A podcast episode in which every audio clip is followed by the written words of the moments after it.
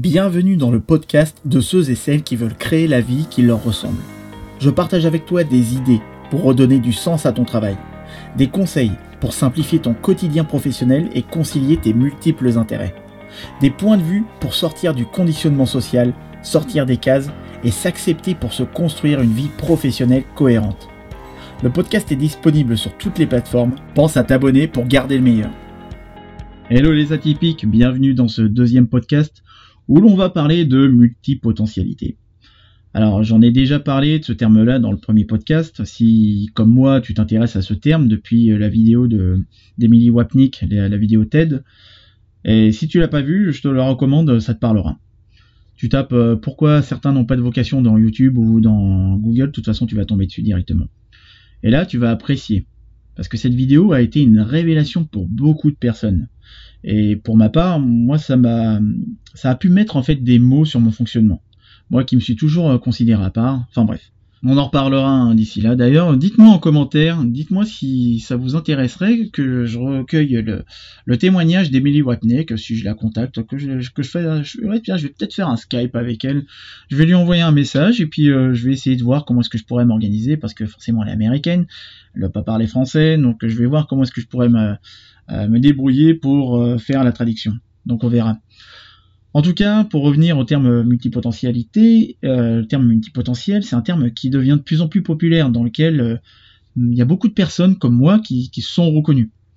Et ça, ça fait, ça fait énormément de bien. Il y a un côté rassurant aussi. Car quand on dit depuis des années que tu devrais choisir entre toutes tes passions, tous tes intérêts, qu'il faut tu te cantonnes qu'à un job, et que dans ta tête, bah, tu as vu tes parents aussi qui, euh, qui, euh, qui, ont fait le même métier toute leur vie ou qui ont peut-être changé euh, deux fois en tout. Et là, tu te dis, faire un métier toute ma vie, ouais, enfin, ça, c'est hyper anxiogène, ouais.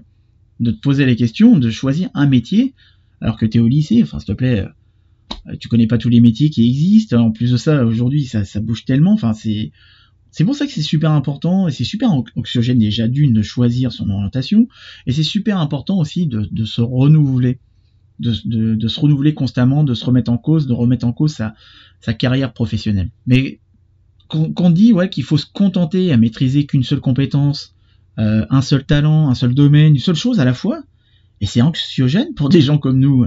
Surtout que pour ma part, moi au bout de trois mois, je m'ennuie dans ce que je fais à chaque nouveau boulot, je me faisais chier, excusez-moi du terme, mais c'est le bon terme. Même des boulots que je voulais absolument faire. Hein. Donc ça fait du bien de voir qu'aujourd'hui les choses changent euh, en termes de mentalité et surtout avec euh, l'émergence des nouveaux modes de travail. Euh, ou bah, dans lesquels les entreprises apprécient de plus en plus cette multiplicité sans la pointer du doigt comme des pestiférés ou des instables. Même si c'est encore un peu le, un peu le cas. Et c'est c'est pas forcément de généralité, mais en tout cas, ça change. On n'a plus à s'excuser de s'intéresser à plusieurs choses parce qu'apprendre de nouvelles choses, bah, ça fait partie de nos besoins. Moi, j'ai besoin d'apprendre de nouvelles choses. Sinon, j'ai l'impression que mon cerveau se transforme en sachet de thé. Et je crois que elle est pas mal cette expression. Et d'ailleurs, je crois que ce qui caractérise le plus un multipotentiel, c'est la curiosité. D'ailleurs, c'est le mot qui est ressorti euh, lors d'ateliers que j'ai organisés dernièrement. D'ailleurs c'était vraiment exceptionnel. Hein. J'ai animé un atelier de 70 personnes. C'était le premier que je faisais. Je pensais pas qu'il allait y avoir autant de personnes qui allaient venir. Et, ça m'a donné l'idée d'en organiser d'autres euh, à ce propos euh, par rapport à ce sujet et sur la même thématique. Et, l'idée de, ces ateliers est de permettre aux gens d'identifier leur fonctionnement et de l'assumer c'est surtout ça le plus important, c'est d'assumer vraiment qui on est. Et je me suis rendu compte qu'il y a beaucoup de personnes, d'ailleurs, c'est un autre sujet, mais lors de cet atelier, je me suis rendu compte qu'il y a beaucoup de personnes qui confondent haut potentiel avec multipotentiel. Et qu'aujourd'hui, tout le monde veut être multipotentiel ou haut potentiel. D'ailleurs, il faudrait peut-être arrêter hein, de se cacher derrière une étiquette. Hein. Multipotentiel, déjà d'une, c'est pas haut potentiel et inversement. Bon, ça c'est pas le sujet, c'est pas le débat, mais je pense que ce serait bien que j'invite des personnes pour en parler dans un prochain podcast et de faire une bonne fois pour toutes euh, la distinction. Surtout, enfin vrai, ça me rappelle d'ailleurs euh, cette histoire, ça me rappelle un mec en atelier euh, qui était d'ailleurs un peu chiant, disons-le clairement. Il monopolisait la parole, mais souvent, hein, et, puis il pensait tout savoir. Et d'ailleurs, que tu sois un intello ou un haut potentiel, les mecs qui suffisent, enfin, ça agace tout le monde, et c'était son cas. Et pourquoi je te parle de ça? Car lui était convaincu que haut potentiel et le terme zèbre, c'était différent. Et comment je te l'ai mouché quand je lui ai dit que c'était pareil et que le terme zèbre bah, provenait du livre du même, euh, du même titre d'ailleurs, d'Alexandre Jardin, qui est sorti en 88. Et lui, il persistait hein, jusqu'à ce qu'une dame se lève pour lui confirmer ce que je venais de dire. Ah, je te raconte pas intérieurement comment je jubilais par un rire de méchant des séries des années 80. Enfin bon, bref. Mais à la fin de cet atelier, on était tous d'accord que l'enjeu d'un multipotentiel est d'élaborer des stratégies qui lui permettent d'apprendre. Et pour apprendre, ben, il faut suivre sa curiosité. Car en, tant que multipotentiel, on a une forte curiosité.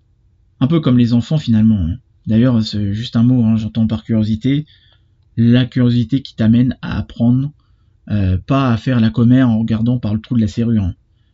Et être curieux, c'est pour moi la seule façon de trouver sa raison d'être. Faut suivre sa curiosité pour ne pas dire son intuition, car, car pour moi, ouais, les deux sont étroitement liés. Il y en a un, c'est une cause, et l'autre, c'est une conséquence. Et la curiosité, c'est notre moteur. Regarde ceux et celles qui ont arrêté d'être curieux. T'en connais forcément dans ton entourage. Tu les trouves intéressants, toi Enfin, c'est pas une généralité, hein, mais c'est quand même une majorité. Les gens qui ne sont pas curieux sont pas vraiment intéressants. Ça peut paraître, euh, ça peut paraître pour du snobisme, hein, ce que je te dis là d'ailleurs. En plus de ça, ouais, enfin, j'aime pas les snobinards, je les, je les apprécie vraiment pas, mais disons-le clairement, intéressant n'a jamais rimé avec euh, manque de curiosité. Et le problème, le problème c'est quoi? Ben, c'est que si aujourd'hui tu penses ne pas être à ta place, que ta vie professionnelle manque de sens, tu, sens que tu serais plus utile ailleurs, ben c'est peut-être parce que tu t'es enfermé dans une case.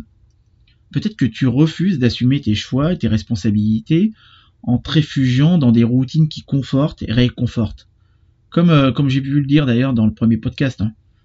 Ou bien tout simplement que tes besoins ont évolué. Et comme j'ai, je l'ai aussi dit dans une vidéo, car oui aussi je fais des vidéos sur le net, t'en sauras un petit peu plus au fil des émissions. Donc le problème c'est quoi? Bah, Le problème c'est que peut-être comme ces millions de personnes, euh, t'as cessé d'être curieux. Peut-être que t'as arrêté d'être curieux de vivre de nouvelles expériences. Et ça, tu peux changer tout ça. Surtout si tu es toujours à la recherche de sens et d'accomplissement dans ce que tu fais au quotidien. Et sache une chose, on est tous nés curieux. Je le répète, on est tous nés curieux. On a tous la volonté insatiable d'apprendre, d'expérimenter et d'explorer. Et cette curiosité mérite d'être à la même place que tous les autres moteurs de ta vie. Alors, sois curieux. Et je voudrais, si tu me le permets, revenir sur euh, mon parcours professionnel. Que tu saches un peu mieux qui te parle derrière le micro et pourquoi je me sens, je me sens autant concerné par les profils atypiques. J'allais dire la cause atypique, mais non, c'est vraiment pourquoi je me sens concerné par tout ce qui est multipotentiel et profil atypique. Alors mon parcours, c'est pas un modèle, mais au fur et à mesure que je travaille avec des personnes en reconversion ou même des, consultants hein, qui se mettent indépendants, bah, je me rends compte que mon parcours devient de plus en plus une norme. Et je suis convaincu que les personnes au profil atypique ont une place à prendre dans l'entreprise. Et j'entends par personnes atypiques des personnes qui sont toujours en mouvement dans leur trajectoire professionnelle. Peut-être d'ailleurs que tu es une personne atypique.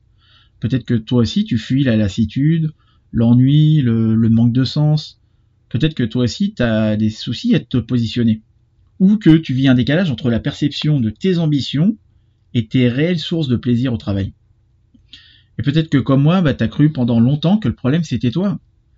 D'ailleurs, pour la petite histoire, auparavant j'étais consultant quand j'étais salarié, j'étais euh, consultant dans les ressources humaines et ma spécialité c'était la conduite du changement. Donc c'était un métier pour lequel je m'étais préparé pendant, euh, bah, pendant toutes mes études. Et avant de l'obtenir, ce métier-là, ce CDI, ce contrat, j'étais passé par un an de chômage et à faire des, petits boulots, mais des boulots, des jobs alimentaires qui n'avaient rien à voir avec mes études. Et une fois que j'ai réussi à obtenir ce métier de consultant, mais qui était vraiment intéressant, mais au début, quand j'apprenais de nouvelles choses, parce que je me suis vite rendu compte de la supercherie de ce métier. Je me suis dit ah ouais, j'ai fait j'ai fait des études, tout ça pour ça en fait. Et je vais te dire un truc dont beaucoup de jeunes diplômés consultants juniors ou même consultants déçus de ce métier vont approuver. Consultant, c'est rien d'autre qu'être euh, intérimaire de luxe. C'est simple, hein, ma boîte, elle faisait cracher les clients 800, 1000 euros et encore ça allait, hein, pour faire 800 euh, euros et, 1000 euros par jour, hein, pour faire du copier-coller euh, de PowerPoint, s'il te plaît. Donc il, est où le sens là-dedans là, C'est quoi l'intérêt Il y a personne qui prend plaisir à copier-coller des slides PowerPoint en les adaptant. J'ai pas fait 5 années d'études, passer des diplômes pour faire du collage sur PowerPoint. Il est où le sens? Il y en a pas puisque euh, puisqu'on te demande d'être un exécutant une petite main et de mettre ton cerveau de côté. Et tout ce que tu as appris et que tu as envie de mettre en pratique, toutes tes idées, on te dit quoi? On te dit oh non, tu les mets de côté, euh, fais ce qu'on te dit de faire. Il est où le sens? À quoi bon faire des études? En gros, pour réussir, on te demande d'être con, c'est ça? D'ailleurs, ce manque de sens à t'obliger de mettre de côté ton cerveau fera le sujet, je pense, de, mon prochain podcast, quoi, parce que je suis tombé sur un article qui est plutôt intéressant. Et je pense que je vais le décortiquer, ouais. Mais voilà, mais c'est important quand même que tu saches que je suis quelqu'un qui, qui, a constamment besoin d'apprendre, de me sentir utile, comme beaucoup de personnes d'ailleurs. Je suis un touche à tout et j'ai horreur de me savoir débutant dans un domaine, comme beaucoup de multipotentiels aussi. Et c'est pour ça que j'ai changé plusieurs fois d'orientation et que j'ai préféré les filières un petit peu plus générales. Alors je sais pas pour toi, euh, mais moi je me suis souvent remis en question personnellement vis-à-vis de ma carrière. Je me suis mis de côté pour rentrer dans une cage, mais j'ai mis de côté ma vraie nature. Et, en plus, le pire dans tout ça, c'est que j'ai tenté de me changer et, de gommer toutes les difficultés, toutes les difficultés que je rencontrais. Mais voilà, chasser le naturel, il revient au galop. Hein. Et plus je cherchais à les effacer, ces difficultés, et plus elles se renforçaient en moi. Et quand tu as un profil atypique, un profil multipotentiel, on te fait souvent des reproches, voire même quand tu n'es pas non plus, d'ailleurs, hein, quand tu es juste salarié, on te fait les mêmes reproches. Moi, on me faisait souvent le reproche que je n'étais pas fait pour le métier de consultant car je rentrais pas dans le moule. Et parce que on me disait ça parce que ça saoulait mes managers quand je posais des questions, quand je remettais un petit peu en cause l'intérêt de certaines réunions, euh, quand je vis, ouais, je suis comme ça moi. Hein. Euh, je sais pas quand euh, je visais le concret et que j'empêchais les autres de tourner autour du pot pendant des heures. Enfin, moi, j'aime bien quand on va droit au but, qu'on s'intergiverse pas des heures pour en sortir juste une idée qui aurait pu être sortie en deux minutes. Moi, je me souviens, à chaque fois que je passais, que j'allais en réunion, euh, enfin, je me disais, voilà, c'est deux heures de ma vie que je rattraperai jamais, et c'est deux heures de, de, mon temps professionnel que j'aurais pu utiliser euh, plus tard. Et en plus de ça, ça me faisait terminer plus tard, donc euh, génial. Mais voilà, ça plaît pas aux gens quand tu quand tu dis vraiment ce que ce que tu penses et je vivais un peu le syndrome du mouton noir. C'est-à-dire que voilà, toutes mes intentions étaient tournées autour de l'amélioration, euh, de l'efficacité, de la satisfaction du client, entendons-nous bien, hein, mais même si j'ai du mal avec la hiérarchie d'avoir un petit chef au-dessus de moi, je restais toujours hein, dans, le respect. Hein. Je, restais dans, le respect de la personne. Je restais corporate quand même. Mais je ressentais une grande injustice Surtout que moi je suis un peu un, utopiste. J'ai cru que ça fonctionnait à la méritocratie. J'étais un petit peu naïf. Et, ça c'est vraiment un problème de management, je trouve. Euh, enfin bref, j'en reviendrai, je pense, à mon avis aussi, euh, parce que j'ai mon avis hein, sur le management et, ces histoires de bonheur au travail. Enfin, c'est vraiment la, la poudre aux yeux je suis, je suis pas pessimiste, mais je suis, je suis réaliste. Non, non, non, non. Et faut, faut vraiment dire les choses parce que quand on dit les choses, après, on, passe un peu pour, pour un pessimiste ou quelqu'un qui est négatif. Mais faut arrêter aussi de se raconter des bobards parce que la plupart du temps, les gens passent leur temps à se raconter des bobards. Mais la réalité, c'est quoi? C'est, quoi justement la réalité? Et je, le vois bien avec toutes les personnes avec qui je travaille. Euh, même moi, je l'ai vécu le manque de, reconnaissance est une des plus grandes frustrations que je retrouve chez les personnes atypiques, chez les multipotentiels. Et que dire de quand tu, dis les choses clairement? Alors là, alors là, c'est la meilleure façon de te, mettre, te faire mettre au placard. Quand tu dis tout haut ce que les autres pensent tout bas, ça, ça se fait pas. Faut rester dans les non-dits. Et je vais te dire un truc hyper important. La frustration naît du manque d'expression si par exemple tu peux pas enfin tu peux pas t'exprimer dans ton milieu professionnel, c'est-à-dire tu peux pas exprimer tes talents, exprimer tes idées, exprimer la personne que tu es réellement, bah, ça coincera, ça coincera à un moment ou à un autre. Et ça engendrera de la frustration intellectuelle. Et quand je me suis, rendu compte que j'avais besoin d'être créatif dans mon boulot et, euh, d'avoir plusieurs activités surtout, bah, c'est là que j'ai décidé de quitter le salariat, et là, ça a été vraiment une délivrance. Pourtant, euh, j'avais jamais pensé à entreprendre auparavant. Pour moi, l'entrepreneuriat, c'était juste une hérésie. tu m'aurais dit, mais tu vas entreprendre, mais je t'aurais dit, mais pourquoi? Pour moi, entreprendre, c'était euh, se condamner à vivre sous les ponts, enfin, voilà, la culture de l'échec, tout naturellement mais ça, ça, a littéralement changé. Là, ces dernières années, j'ai changé mon point de vue par rapport à ça, parce que j'ai vu les choses en termes d'opportunités, en termes de solutions. Et puis, pareil aussi, j'ai arrêté de me raconter des bobards en me disant que le salariat, c'était pour moi. Et là, c'est l'entrepreneuriat qui s'est présenté à moi, en quelque sorte. Et selon moi, l'entrepreneuriat, c'est pas une fin en soi, mais voilà, je, enfin, je sais pas d'ailleurs si c'est forcément la voie royale pour un atypique, mais je parlais de délivrance, car n'ayant plus de petit chef au-dessus de moi, j'ai enfin arrêté de réfréner la personne que je suis en tentant de rentrer dans les cases qu'on voulait me mettre. Et, ma manie de faire différemment des autres, mon sens de la provoque ou, mon, côté franc du collier bah, sont devenus ma singularité. Et, et j'ai travaillé mon positionnement dans la communication de mon activité de manière à ce que cela reflète la personne que je suis vraiment et surtout dans le but d'attirer des personnes qui apprécieraient de travailler avec, avec moi-même, avec ma personne, et aussi d'attirer des personnes avec qui j'ai envie de travailler. Après, je sais que je plais pas à tout le monde, mais quand je vois à qui je plais pas, je me demande si ça me dérange vraiment. C'est une immense gratification de travailler avec des personnes et qui te remercient pas forcément pour ton statut, pas pour ta catégorie sociale, mais te remercient d'être toi-même et qui te remercie pour ce qu'on te reprochait en plus quand tu étais salarié. C'est énorme ça. Il n'y a que depuis quelques années que j'ai pris conscience que je n'étais en réalité pas le problème. Et c'est aussi peut-être le cas pour toi. C'est sûrement pas le problème. Pour moi, le problème, c'était le contexte, dans, le contexte dans lequel j'évoluais, et qui ne me convenait pas. Été dans un environnement qui a tenté de me changer pour me faire entrer dans des cases. Et aujourd'hui, j'ai changé d'environnement sans être passé par la nécessité de me changer moi-même. Aujourd'hui, je me sens dans mon élément. Aujourd'hui, je me sens libre d'être moi-même et de faire ce que j'ai besoin de faire. Et, ça, l'entrepreneuriat m'a permis d'avoir une certaine liberté de mes mouvements, une liberté de penser et surtout une, liberté d'expression de soi. Et ça a été un accélérateur vers la, route de soi. Mais quand j'entends un accélérateur vers la route de soi, c'est que ça m'a permis d'être, euh, de, me reposer et d'assumer la personne que j'étais vraiment, d'admettre que j'avais un talent et de l'exploiter. Parce que les personnes qui réussissent, et ça je le dis souvent, les personnes qui réussissent dans la vie sont pas plus intelligentes que vous et moi. Hein. C'est des personnes qui juste ont un talent et qui assument ce talent. Gardez-le bien en tête. Mais voilà, cela dit, je pense pas que l'entrepreneuriat soit la seule voie pour un profil atypique. D'ailleurs, on peut pas uniquement limiter ce profil à l'entrepreneuriat. Il y a aussi beaucoup d'employeurs qui ont compris qu'un profil atypique a aussi sa place en entreprise. Comme euh, le PDG du Bon Coin, Antoine Joutot, qui disait dans une interview pour Le Monde que, euh, comme le Bon Coin est déjà une entreprise atypique, à trouver des personnalités euh, décorchées qui sont souvent hors système, même hors système éducatif, bah, ça lui fait pas peur, ça lui plaît même. Après, bon, voilà, et toute entreprise n'est pas constituée de personnes atypiques, mais quand même, il y a des personnes qui reconnaissent que les personnes atypiques ont une réelle valeur ajoutée à apporter aux sociétés, une, réelle richesse. Après, bah, comment faire pour qu'une personne atypique, un multipotentiel ou même un haut potentiel puisse s'épanouir en entreprise? Parce que, pour ma part, moi j'apprends et je m'adapte très vite.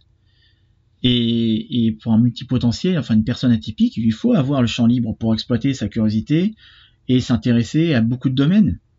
Et il lui faut aussi un champ de liberté pour exprimer sa créativité et faire naître ses idées. Car faut dire que on est quand même une population qui a tendance à voir les choses en dehors du cadre et que ça nous amène à avoir un temps d'avance. Je parle des personnes atypiques, hein. pas euh, le français de base. Euh, non, sinon le, pays se porterait beaucoup mieux. Mais voilà, d'où l'engouement aussi qu'on peut avoir pour la nouveauté quand on, voit les choses en dehors du cadre et qu'on a un temps d'avance par rapport à ça, c'est, on a vraiment un goût pour la nouveauté, le renouvellement. Mais voilà, il faut trouver un certain équilibre professionnel dans tout ça. Et l'entreprise doit prendre conscience que sa société n'est pas un ensemble de personnes, mais des personnes à part entière dont chacune a des besoins bien spécifiques. Et il ne peut pas y avoir de relation durable si ces besoins ne sont pas pris en compte. Et plus je rencontre de multipotentiels, et plus je me rends compte que l'on a des besoins en commun comme euh, le besoin d'autonomie, le besoin de diversité, de nouveauté, et le besoin de trouver du sens. C'est à ça ce dernier, il n'est pas forcément spécifique aux personnes multipotentielles. Mais commençons par le premier besoin, le besoin d'autonomie. Besoin d'être autonome. Je parlais tout à l'heure que je supportais pas d'avoir quelqu'un au-dessus de moi. Alors je précise, en fait, je ne supporte pas d'avoir quelqu'un au-dessus de moi qui soit incompétent et qui ne sache pas me soutenir ou juste répondre à mes questions. Voilà, donc, comme ça, c'est mieux dit. Hein. Moi, je suis, une personne qui est autodidacte pour plein de choses et je me suis toujours débrouillé. Quand on cherche à m'imposer une méthode de travail que je trouve illogique, je vais chercher à l'améliorer. Et si on freine, ça va me bloquer et ça va même me démotiver. Tu vois ce que je veux dire? Donc c'est pour moi un manque de confiance et c'est même de l'infantilisation. Il faut que les managers comprennent aussi, mais ils le savent déjà, mais ils le font pas. C'est un peu comme la clope, tu sais que ça, c'est nocif pour ta santé, mais tu continues à fumer.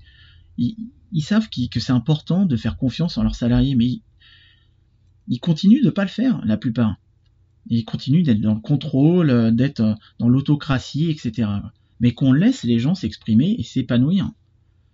Et le deuxième et le troisième besoin, d'ailleurs, je, vais, les, je vais les mettre ensemble, hein, c'est la diversité et la nouveauté. Comme toi sûrement, bah, je suis allergique à la routine. Il faut que je sois constamment stimulé euh, intellectuellement. J'ai besoin de nouveautés, j'ai besoin de renouvellement. C'est pour ça que le métier de consultant me convenait, car j'avais toujours des missions différentes. Mais surtout, c'était des missions courtes, car j'ai un cycle d'intérêt très court. Et, le truc des multipotentiels, c'est qu'on a du mal à dissocier l'aspect émotionnel du professionnel. De ce fait, on peut se mettre à fond dans un projet ou un domaine euh, et, euh, je sais pas, passer à autre chose le lendemain, ou six mois plus tard, ou même quelques semaines après. Parce que c'est le côté passionné qui s'estompe à cause du besoin de nouveauté, tu suis Et le, dernier besoin, le quatrième besoin, mais ça je t'en parlais tout à l'heure, hein, ça c'est le besoin de trouver du sens. Mais ça, bah, inutile d'en parler, hein, la presse s'en charge tous les jours déjà, le nombre d'articles qu'il y a sur la question du sens au travail. Et la question du sens au travail, c'est pour moi une fausse excuse, enfin c'est un faux problème, même si j'en parlais tout à l'heure. Je pense que, enfin ça aussi, j'en ferai un vrai sujet dans un autre podcast, parce que pour moi le plus important, c'est de savoir pourquoi, en deux mots, on fait les choses. Il y a la question de la raison d'être, mais le souci, c'est qu'on évolue et que ce qu'on considérait comme important hier, ben, ne l'est plus aujourd'hui. Donc de manière simpliste, c'est pas une question de sens, mais de renouvellement. Mais bon, voilà, on en reparlera euh, promis dans un prochain podcast. D'ici là, ben, je te propose de rejoindre euh, notre communauté sur Facebook et sur Meetup. Euh, et puis on se dit à la semaine prochaine pour le prochain podcast de Et toi, tu fais quoi dans la vie?